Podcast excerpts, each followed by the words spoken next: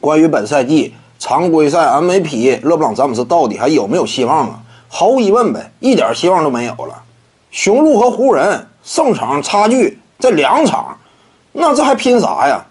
因为詹姆斯呀，想要夺得这赛季常规赛 MVP，只有一个条件下才有可能完成。什么条件？那就是湖人队不仅能够在战绩上追平雄鹿，甚至还得压雄鹿起码一场。你得压过去，你才能够说啊，我凭借战绩优势，我有底气。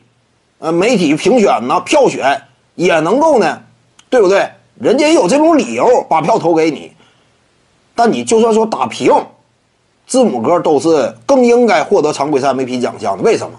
如果打平的话，人家是单核，更像单核，起码米德尔顿呢、布莱德索跟字母哥很难说真正并驾齐驱。而湖人这块毫无疑问是双核。勒布朗·詹姆斯、浓眉哥、安东尼·戴维斯，你是双核，人家没有肩膀头齐的这么另一位巨星跟自己搭档，那你说你他俩谁有优势？湖人这块浓眉能够形成一定的分票的这样一种资格，对不对？媒体啊，感觉这赛季湖人队啊战绩出色呀，也有人会认为浓眉攻守俱佳，他年富力强，是这支球队的强有力的支撑。那把一定的票数会分给浓眉，但是雄鹿这块呢，没有其他人能够抢走哪怕一票，所以呢，湖人队詹姆斯只有在让战绩领先雄鹿的情况之下，才有希望得常规赛 MVP。目前呢，差了两场，就这个趋势来看，这赛季基本上常规赛不太可能说继续打了，因为目前的判断嘛，如果真要是不打的话，那就就此颁奖呗。